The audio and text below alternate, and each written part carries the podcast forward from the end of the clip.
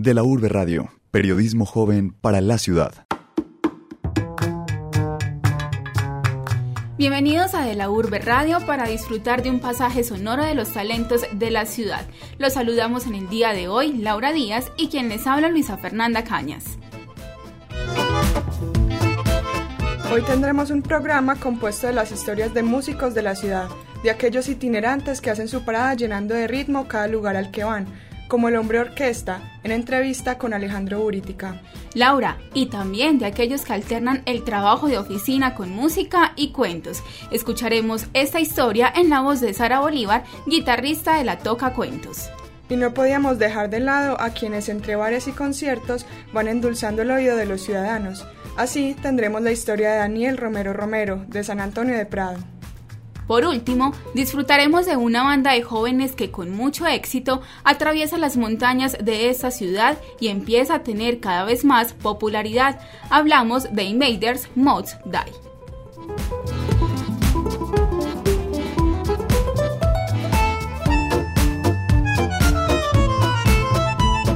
Julio César Añasco, más conocido como el Hombre Orquesta, se para en los parques de las ciudades que visita para presentar su espectáculo y además vender memorias USB con su música. Laura, además, así se lo contó al periodista Alejandro Urítica, que los parques son sus escenarios favoritos por la diversidad de gente que se detiene a escucharlo. Bueno, mi nombre es Julio César Añasco, más conocido como el Hombre Orquesta o Julio Orquesta. Desde hace 27 años estoy haciendo este show eh, de irle incorporando eh, instrumentos al cuerpo, ¿no? Primero fue la guitarra, después me monté el tambor con los platillos, luego la pandereta 1, la pandereta 2 y por último la armónica que es la que lleva la melodía. Entonces ahí eh, con eso pues hice una orquesta completa porque llevo la melodía, el acompañamiento y la percusión al mismo tiempo y a la vez pues también canto. Ese es más o menos en síntesis lo que yo hago. Eh, el show que yo realizo lo hago en los parques generalmente. Uno trata de llegar a una ciudad, a un pueblo y, y se ubica en la plaza principal, ¿no? en el parque o en la plaza de mercado, donde concurra bastante gentecita, donde pase gentecita y que haya un espacio donde uno no, no, no, no tape pues, la vía, ¿no? No obstruya. Entonces sí, es los centros de la ciudad.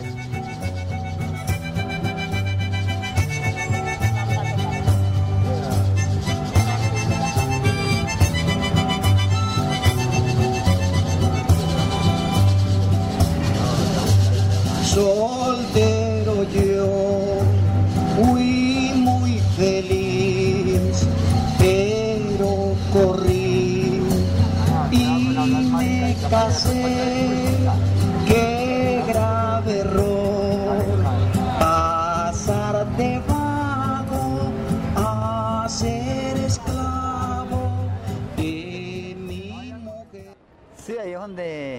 donde confluye todo, ¿no? El, todo el tipo de gente, eh, de todo un poquitico y, y, lo que uno trata de, hacer es que ganarse a, la gente que, llegue, que llegue, no retacando tanto por la colaboración, cantando buenas canciones, dándole un poquito de ánimo al ambiente que de- al- alrededor, al parque. es bueno que un artista llega y, y la gente está por ahí sentada y, ah, pues vamos a verlo. Y sí, se hacen al ladito y, y por, por ende les nace dar una colaboración y eso es lo que de eso vivo. Me tiene boleando trapero, teniendo las camas, lavando los baños, regando las matas, amasando arepas y secando arroz. Pues me pone diariamente a contestarle las llamadas, abrirle la puerta, lavarle las tangas y alisarle el pelo con un secador. Que a la cama le lleve la cena, que lave la cera, que arregle el ropero, que le bañe el perro, que le encienda el radio y el televisor. Que consiga un pañal desechable para que cambie el niño que le dé tetero y si no se ha dormido, levante ya, dale el entretenedor.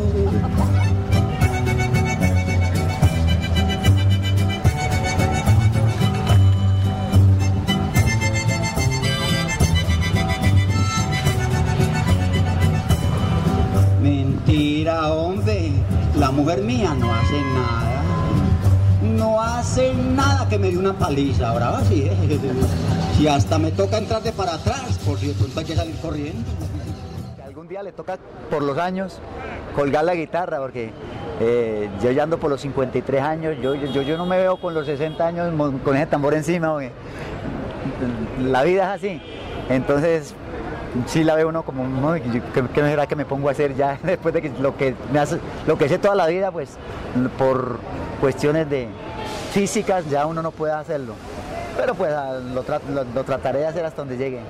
Yo creo que debería haber un espacio para que un artista llegue, por decir algo, que dejaran ese espacio ahí, que llegue un artista callejero que de los que andamos rotando, lo utilice, entretenga a la gente en una temporadita de 8 o 20 días y, y uno arranca, no para cogerlo de adueñarse tampoco. Entonces, eh, lo que yo le veo de difícil es eso, las autoridades. A mí siempre me sacan de los parques, mm, me exigen que tenga un permiso y cuando voy a solicitar el permiso no me lo dan, entonces me toca a mí a, aprovechar cuando el policía se va a almorzar, entonces en un ratico hago lo que yo tengo que hacer o ya por la noche cuando ya las autoridades no, no ejercen sobre, sobre estos espacios. Entonces esa es la, dificultad del artista callejero. De noche yo subo el pernil y ella de allí se bajar, si arropa bien, si hace la loca y a mí me toca siempre escuchar que no quiere porque está mareada, que no tiene ganas, que es que no cabemos en la misma cama o que ya el semáforo cambió el color que le duele la cabeza, el estómago y la espalda, que mejor yo duerma en el sofá en la cama o con la mascota sin mucho calor. Que mañana, que la otra semana o que el mes que entra o si está de buenas cualquier día de esto, si nos queda tiempo hacemos el amor. Y yo viendo que a mi esposa no le gusta estar conmigo, me toca aplicar como cuando era un niño, acudir al éxtasis del yo con yo.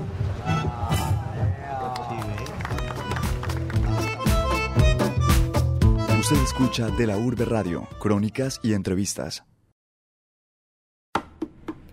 La Toca Cuentos es una banda que, desde hace tres años, realiza una fusión de géneros musicales y cuentería y está integrada por cuatro jóvenes, que con esta peculiar propuesta intentan ganarse un espacio en la escena musical de Medellín. Escuchemos la entrevista que le hizo la periodista Sara Castillejo a la guitarrista Sara Bolívar. Hola, soy Sara Bolívar, toco guitarra y en este momento hago parte de un proyecto que se llama La Toca Cuentos. Es un formato donde unimos la narración y la cuentería con música. Chica francesa.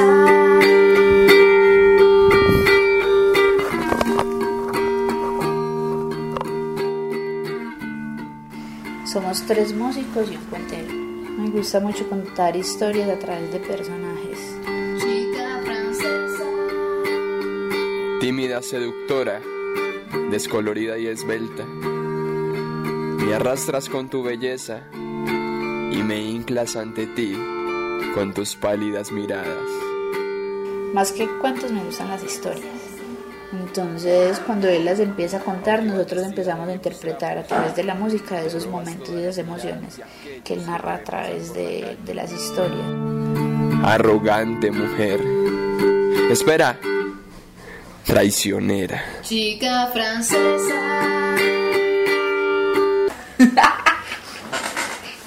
Bueno, yo me interesé en la música hace muchos años porque a mi tía pues le gustaba el punk, el rock de acá de Medellín, entonces siempre me llevaban a los conciertos cuando era pequeña.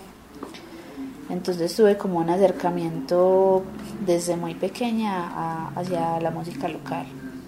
Llegué como a los 15, 16 con un grupo de amigos, formamos una banda era una banda de ska, reggae y rock. Y con esa banda que se llamó Yameu duramos unos cinco años.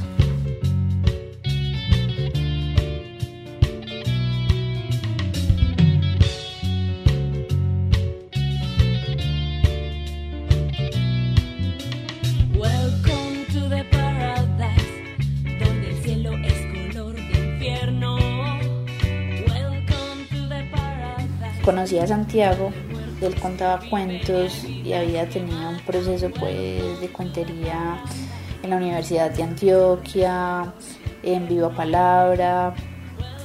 Y entonces un día nos dijimos como que, ah, que sería muy bacano montar un formato diferente a lo que siempre son los cuentos, que es una persona contando cuentos en un escenario y ya, pero no pasa nada más, entonces como unirlo con la música a ver qué pasaba.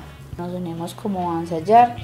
Hace más o menos tres años. Y de esos ensayos nació la Toca Cuentos.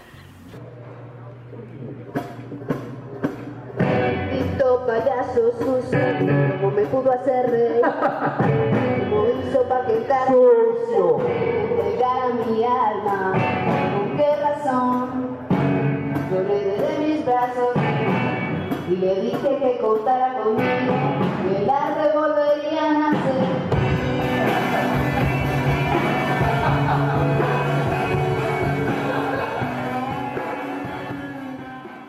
y ahí nos empezamos a presentar en distintos escenarios de la ciudad. En Viva Palabra fue uno de ellos, en el área artística, teatros en Bello, estuvimos en el Festival de Blues en Envigado hace dos años, en otros escenarios que hacen festivales, si sea con música o con teatro y afines.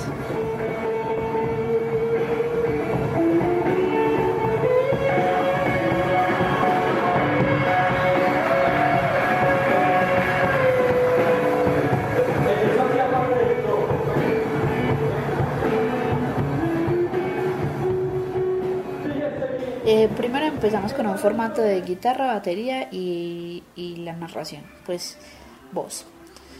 Y ahora estamos con un formato de batería, guitarra, bajo y narrador.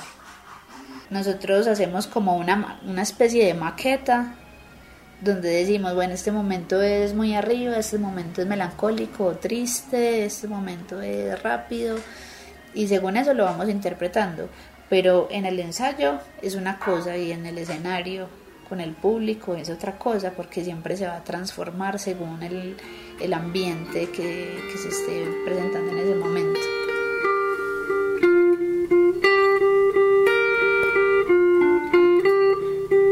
Y él, después de haberle hecho el amor, prendió un cigarrillo así, así como en las películas francesas. Antes de terminarlo, lo frotó contra el cenicero tres veces hacia la derecha, así, así como en las películas francesas. Se terminó de vestir y salió de aquella habitación sin dirigirle una sola palabra. Cerró la puerta con todas sus fuerzas y ella quedó ahí, así como en las películas francesas. Sí, cobramos porque pues yo pienso que es el trato digno que se le debe a todo músico, artista o fotógrafo Trabajo en comunicación porque me encanta comunicar, me encanta comunicar a través de letras, a través de imágenes, de gráficos, pues es otra cosa que me apasiona. Yo no creo que uno tampoco deba renunciar a los proyectos musicales o artísticos porque no puedas vivir siempre de ellos en su totalidad. Pues y si tienes la opción de trabajar en lo que te gusta y hacer lo que te apasiona, pues puedes cosas. Por cientos y cientos de películas francesas. Usted escucha de la Urbe Radio, reportajes y actualidad. Laura, una muy buena opción sin duda que nos presenta esta agrupación musical para no tener una lectura tan lineal como siempre la hacemos de los cuentos y libros. Así es, Luisa. Laura, y a continuación le voy a presentar a usted y a todos los oyentes a un joven que empuña su guitarra e interpreta canciones de agrupaciones musicales como La Mosca o Jarabe de Palo. Daniel Romero Romero dedica su tiempo libre luego de su jornada laboral como electricista a amenizar las fiestas, bares y despedidas de solteros. Desde el 2008 comenzó en la escena musical con la agrupación La 45. El toque que más recuerda fue el realizado en el batallón Pedronelo Espina de Bello, Luisa Fernanda Caña Urrego descubrió esta anécdota. Mi nombre es Daniel Romero Romero, tengo 22 años, mi profesión es soy electricista industrial.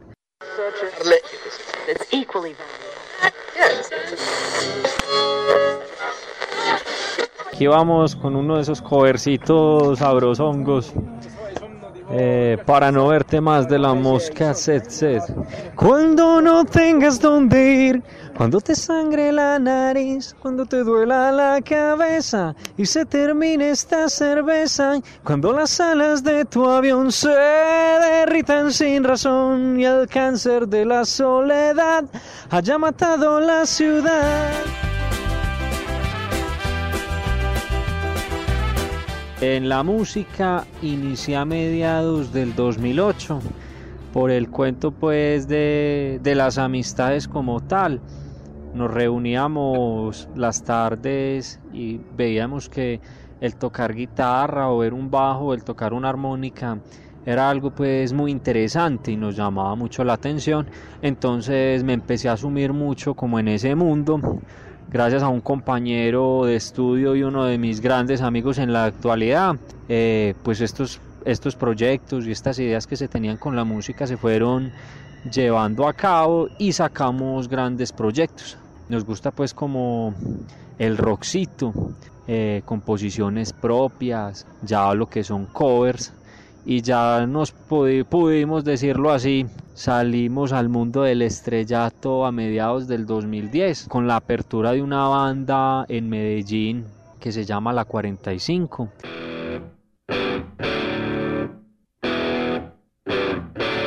Debido a eso nos gustó mucho como la fiebre del estar en un escenario y de pronto el compartir en bares que empezamos a rodar también, no solo en otros bares de aquí del sur, como lo fue Sabaneta, Envigado, Itagüí, eh, municipios del suroeste como Amagá, eh, en el oriente Marinilla, Río Negro.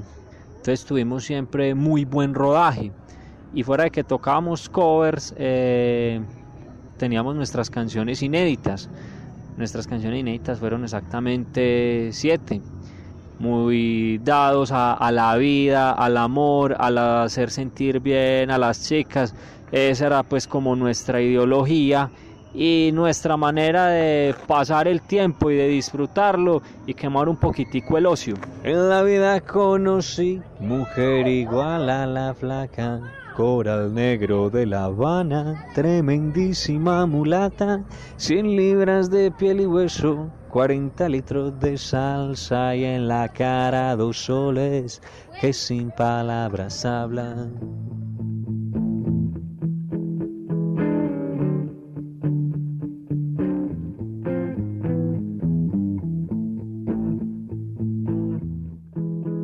La primera vez que me subí a un escenario fue en el batallón Pedronelo Espina en Bello, donde habían 2.500 soldados en, e, en, ese teatro al aire libre. Fue una experiencia matapasiones, se podría decir así, porque salimos abuchados, pero con mucha energía. O sea, era el primer toque en grande que hacíamos, porque lo normal era cinco o seis peludos que de una u otra manera eran tus amigos, pero te apoyaban.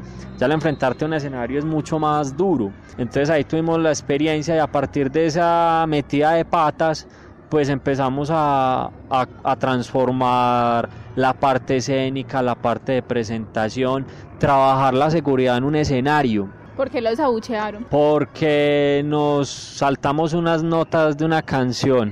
Nos saltamos unas notas de una canción, la canción no era así y entonces nos decían que no y, nos abuchaban.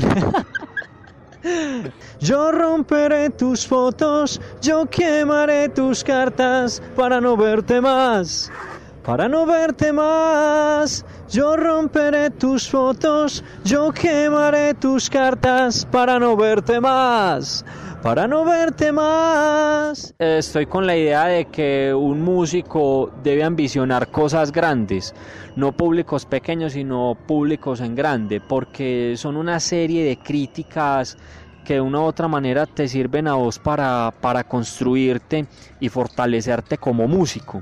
Ya cuando vas a un bar, que es una cosa un poco más pequeña, más hermética, ya obviamente vas a, a darte cuenta de que vas a trabajar el público tanto en la parte emocional como a la expectativa. Es muy interesante que un músico cuando se monte en un escenario siempre deje palpado en el público la expectativa que ellos quieren recibir de uno en ese momento como músicos, una nota de una canción, los movimientos histriónicos al moverse, eso es muy bacano y la interacción, no estar tan mimetizados en una cosa, no, siempre he dicho que un buen escenario, unos buenos instrumentos y una buena banda la pueden sacar del estadio aquí donde sea. Y no hay nada más vibrante que vos empotrarte tu guitarra al hombro, tocar unas notas bien jaladas y que la gente de una u otra manera se vuelva efímera y sienta esa buena energía, esa buena vibra. Y bailar y tomar y tomar una cerveza tras otra, pero ella nunca engorda, pero ella nunca engorda. De la Urbe Radio, periodismo joven para la ciudad. Laura, no todo a veces sale como uno espera y sino que lo diga Daniel Romero desde San Antonio de Prado. Eso es cierto, Luisa. A continuación les vamos a presentar Invaders Must Die, que es una banda de electrónica, dubstep y hardcore, compuesta por Carolina Hoyos, Juan David alias Camuy, Daniel Ching, Daniel alias El Crispe y Camilo. Para ellos no ha sido fácil destacarse en la escena musical de la ciudad, pero gracias al talento y al trabajo duro han logrado no solo presentarse en Medellín, sino también en Bogotá y Cali, y esperan tocar también en otros países del mundo.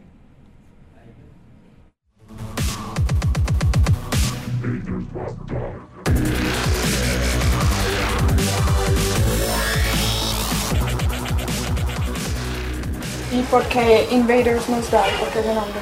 Eso fue una búsqueda muy larga de nombre, hicimos muchas listas, hubo muchas, muchas opciones eh, que o sea, no sabíamos como qué, nombre ponerle porque, porque todos tenemos gustos muy diferentes.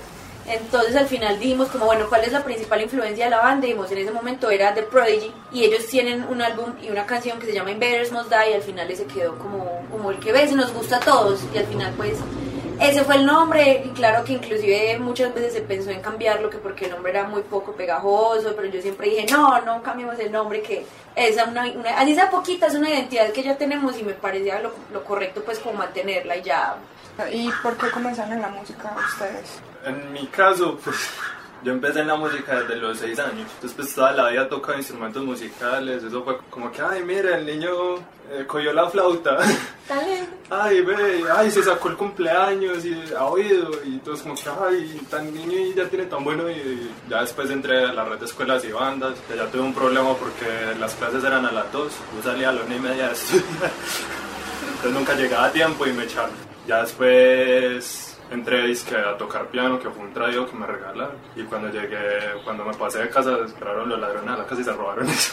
Entonces yo duré un año de pelea con la música y me metieron obligado a guitarra. Y, y, ay, ahora toco guitarra. Desde los 11 años toco guitarra y, y en esa sí. Bueno, yo empecé cuando tenía aproximadamente 7 años. Mi mamá me metió al coro infantil de Confama y estuve en el coro aproximadamente 3, 4 años hasta que pues el coro se, se acabó. Ahí pues fue donde tuve como las primeras experiencias en, en escenarios al final me quedé pues con la voz porque era lo que era mi fuerte y siempre me había gustado mucho antes de empezar a tener bandas como les, le cuento siempre a la gente que me pregunta que cómo hago yo para moverme tanto en el escenario entonces yo les digo cuando era niña me paraba frente al espejo con un cepillo a cantar y hacía de cuenta que tenía así el super público que era así la super estrella y no sé qué entonces gracias a eso pues aprendí a, a, a moverme en el escenario formación musical he tenido muy poca pues estuve en Bellas Artes un tiempo pero así que yo diga, pues formación total, no, todo ha sido muy empírico, pues afortunadamente me ha ido muy bien, con la banda he aprendido mucho, también, pues no me gusta quedarme como siempre con lo mismo, sino siempre tratar de aprender cosas nuevas. Pues en mi casa casi todos pues son músicos, mi, mis hermanos, pues mi hermano es baterista, mi hermano mayor, eh, mi hermano menor eh, canta, y tuvo formación. Mis primos también. Yo empecé más o menos como a los 12 años con el bajo y pues, estuve como en una banda con, mi familia al, al principio. Eh, después empecé autodidacta, empecé mi primera banda como en 2008. Se llamaban Andes Cayera de J-Rock. Después seguí con otra banda que sí fue un poquito más reconocida, que se llamó BAC. sí tuvo bastante éxito pues, estuve eh, tocando en varios lugares reconocidos de la ciudad como bajista. Después eh, formé Investmos Die con Caro, pues primero como bajista y ya empecé pues en una transición como DJ en estos momentos. Pues no he tenido una formación muy pues como... Profesional. Muy profesional sí, pero siempre he estado aprendiendo, he aprendido muchas cosas sobre todo con la banda, porque el, el baterista y, y, el bajista tienen formación igual que, que, Daniel, o sea los tres son músicos, entonces nos han ayudado mucho a Caro y a mí pues en ciertas cosas en, en los procesos. ¿Y cómo ha sido el apoyo de la familia y amigos? Por ejemplo, en mi caso, cuando yo entré a la banda, recuerdo que mi hermanito llegó y me dijo, ah, yo quería entrar ahí, y yo como, pues, baila. Sufre. a pesar de todo, pues, por ejemplo, mi hermano nos ayuda mucho a nosotros en conciertos, él nos, pues, es baterista y guitarrista, él nos presta la batería, nos ayuda mucho en la parte de composición también. Digamos que de cierto modo también nos aterriza porque uno cuando está componiendo se, se ensimisma mucho, pues pero el resto de la familia, pues no, súper bien. Antes todos son como que, pues que ustedes tienen esa vena y aprovechenla, explotenla. Pues eso es algo que yo reconozco mucho en la banda y es que hay mucho talento. Y en este momento, cada uno de los integrantes se está exigiendo mucho a sí mismo.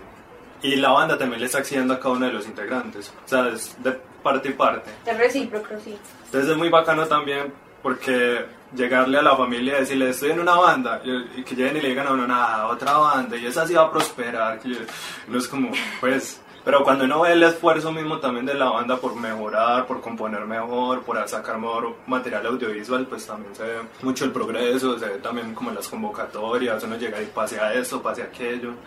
Eh, a mí, pero en mi caso, mi mamá siempre ha sido pues muy pendiente de, de, la banda en todos los sentidos, pues mi mamá, por ejemplo, los muchachos siempre los atiende mucho, ella siempre, siempre que puede va a los conciertos y si no va paga la boleta. La segunda vez que estuvimos en Bogotá, que fue de teloneros de un artista japonés, ella se fue para Bogotá, ella misma se pagó el viaje, claro que de, el evento le regaló pues la cortesía al, al, pues para la entrada, pero igual mi mamá siempre ha apoyado mucho a la banda, eh, siempre se lleva a mis tías cuando puede para los conciertos y en la calle le encanta decir, no, mírate una banda y ya están vendiendo el CD, que no sé qué, eso que caro, no el, el, el, link, que la página de Facebook, para mostrar a la gente, ella sí la, la, muestra por todas partes y siempre es muy pendiente pues de, del crecimiento de la banda, afortunadamente ella ha sido una aliada entre ella y, y la mamá del baterista, han sido muy buenas aliadas sí. para la banda porque aparte pues la mamá del baterista nos presta la casa para nosotros ir y trabajar allá, entonces son como las dos mamás de las, las, las, dos mamás influencias de la banda. Sí, por parte de amigos sí hemos tenido pues buen apoyo. De hecho, sí hay mucha gente que de, quiere trabajar mucho con nosotros también. Pues, sacamos algo nuevo y están ahí pues como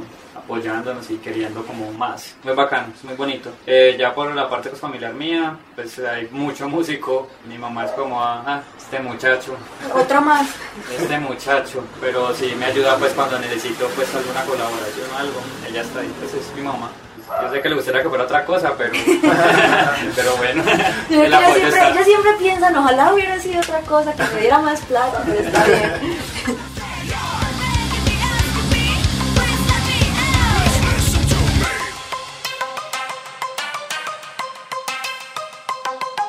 Usted escucha de la Urbe Radio, crónicas y entrevistas. Así finalizamos esta emisión de De la Urbe Radio. Agradecemos su escucha y los invitamos a disfrutar de los sonidos que recorren nuestro territorio. Recuerden que este programa fue realizado por los periodistas Luisa Cañas, Alejandro Uritica, Sara Castillejo, Ana Inca Incapié y quien les habla, Laura Díaz. Contamos con el apoyo técnico de David, Berrío y de Agoberto Patermina y, con la coordinación de Alejandro González Ochoa. Pueden escuchar de nuevo esta emisión en www.delaurbe.uda.edu.co.